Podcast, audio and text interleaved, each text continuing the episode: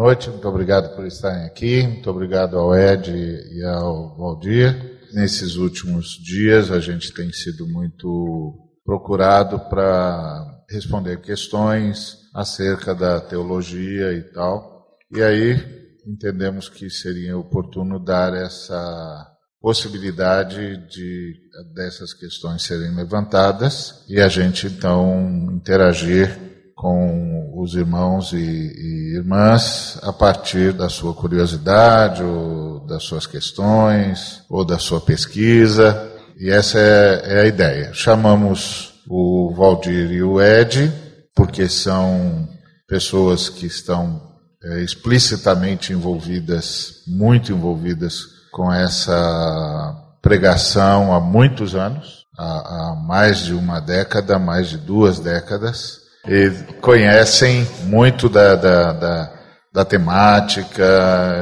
e, e de tudo que foi produzido nessa área. O que é missão integral e qual a origem deste conceito? Acho que eu tenho dito muitas vezes que missão integral não é nada mais do que o esforço, o desejo e a possibilidade de a gente ouvir o Evangelho e seguir a Jesus.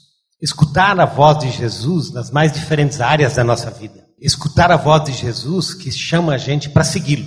Então, para mim, às vezes a gente coloca muitos contornos à questão da missão integral quando ela é muito simples. Ela quer tratar do seguimento a Jesus. O seguimento a Jesus, ele sempre acontece na história, não é? O seguimento a Jesus, ele tem formas bem concretas, ele é histórico, ele é geográfico. É claro, se a gente quer seguir a Jesus, a gente é vocacionado a fazer isso encarnacionalmente como o próprio Jesus o fez. Então, a gente diz que a missão integral, ela tem, na origem do conceito, como ele é usado hoje, uma nota muito é, latino-americana. Isso não significa que missão integral é, apenas seja um fenômeno latino-americano. Missão integral tem uma expressão latino-americana. Eu, eu diria assim que, para a gente pensar na origem do conceito, a gente volta para a história. Eu acho que tem um momento seminal. E o momento seminal foi a palestra do Samuel Escobar sobre a responsabilidade social do cristão no primeiro Congresso Latino-Americano de Evangelização em Bogotá, 1969. O primeiro Congresso Latino-Americano de Evangelização, conhecido como CLAD 1, e que depois vários se seguiram, ele foi uma iniciativa da Associação Billy Graham, e ele foi consequência de um congresso mundial de evangelização que houve em Berlim em 1966. E a partir de Berlim em 1966, que foi também uma iniciativa de Billy Graham é, e de Carl Henry nos Estados Unidos, eles decidiram regionalizar essa experiência. E ao regionalizar essa experiência, se realizou em 1969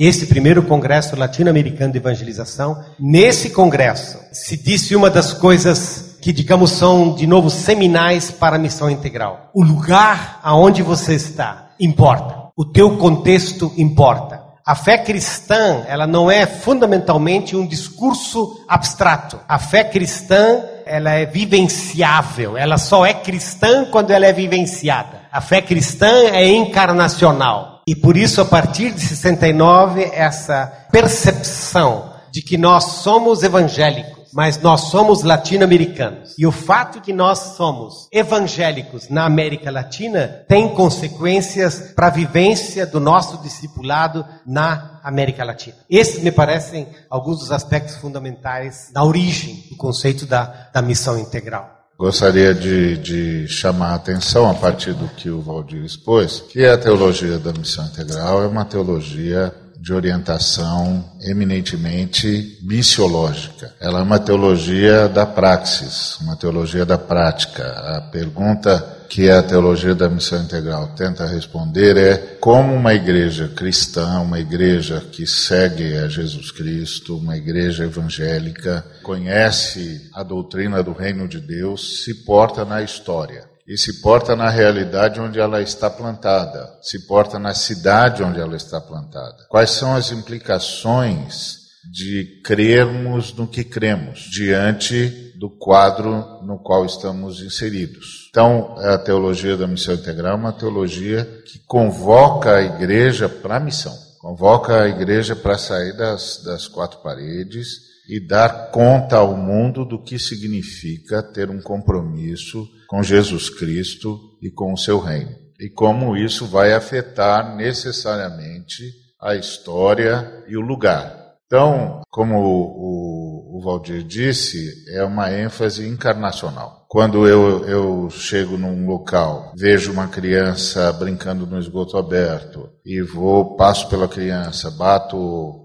ao arremedo de a, uma porta que é um arremedo de porta e sou atendido por uma pessoa marcada pelo sofrimento, pela angústia, pela injustiça e eu digo, eu lhe trago boas notícias. As boas notícias que eu trago vão mexer com a situação daquela criança que está brincando no esgoto aberto ou não? Quando eu evangelizo, quando eu trago, quando eu anuncio as boas notícias, qual a extensão disso? Ela é meramente intimista ou ela implica que a presença do reino vai se manifestar?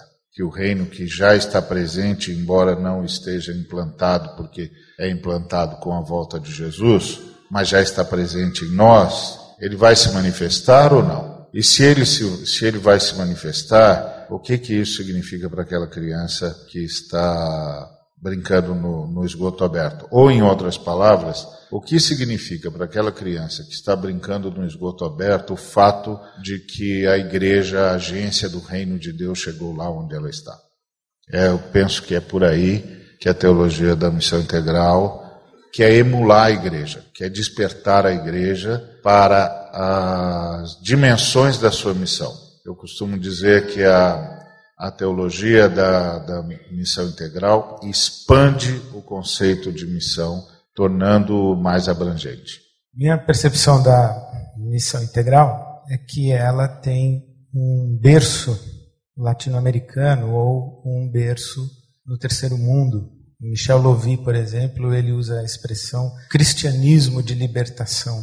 E a missão integral tem, está inserido nisso daí. Eu acho que uma resposta de ponto de partida para o conceito de missão integral, uma afirmação fundamental é essa que o Ari acabou de fazer, que a teologia da missão integral é uma teologia da praxis. O que isso quer dizer? Quer dizer que, em comparação com a chamada teologia tradicional ou a teologia clássica, a preocupação da reflexão teológica da missão integral não é a metafísica, no sentido da reflexão de quem é Deus, o que é o ser divino, que vai dar origem às nossas convicções e às nossas doutrinas como por exemplo a respeito de uma tentativa de definição do divino. Deus é um espírito eterno, onipotente, onipresente, onisciente.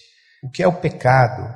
O, que é o Cristo? É o Filho de Deus? Ele é, ele é Deus ou é homem? Quanto ele é Deus e quanto ele é homem? É 50% Deus e 50% homem? A natureza do Cristo que a igreja consolidou, que é 100% homem, 100% Deus, é essa, é essa discussão da teologia clássica que, entre aspas, é uma, uma discussão que joga para, para fora do mundo, conforme nós o percebemos, concreto.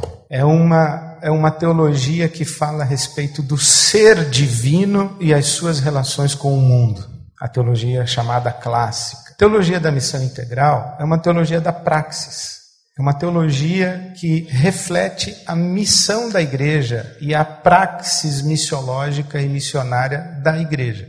Isto é, nós não estamos na teologia da missão integral negando absolutamente nada daquilo que herdamos dessa chamada teologia clássica. Então, por exemplo, Deus é onipotente, onisciente, é, onipresente, nós não estamos discutindo isso, porque esse é um capítulo dado da nossa compreensão teológica. O que nós estamos discutindo é como a igreja se compromete na missão que é desse Deus. Se há uma missão, a pergunta é quem está em missão? De quem é esta missão? Nós compreendemos que Deus está em missão, em missão redentora.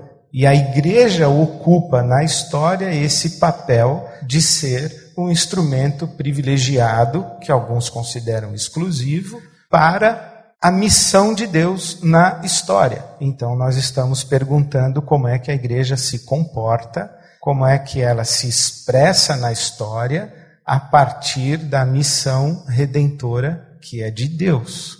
E quando nós vamos perguntar a respeito da ação e da praxis da igreja na história e na sociedade, no contexto, como o Valdir falou, nós nos ocupamos com as ciências paralelas do fazer teológico para além da filosofia. Nós nos preocupamos em usar as ferramentas das ciências sociais. Por exemplo, usar as ferramentas da antropologia, da sociologia, da economia. Nós estamos perguntando sobre essa igreja que está aqui no chão. Nós não estamos negando e nem jogando fora a nossa reflexão a respeito de Deus, o pensar a respeito de Deus. Teologia é mais ou menos isso. Pensar a respeito de Deus, mas você fazer uma teologia da praxis é você pensar a respeito da igreja inserida ou encarnada na sociedade em resposta fiel ao Deus que está em missão redentora. Por isso é uma teologia da missão. E é integral porque Deus não está redimindo apenas o ser humano, não está redimindo apenas o espírito humano, está redimindo a totalidade da sua criação, está redimindo inclusive a história. Então, por isso, tudo que diz respeito à abrangência redentora de Deus diz respeito à abrangência da missão da igreja. Por isso que nós a chamamos de integral acho que a partir da composição aí dos três comentários a gente tem como evoluir a partir de agora.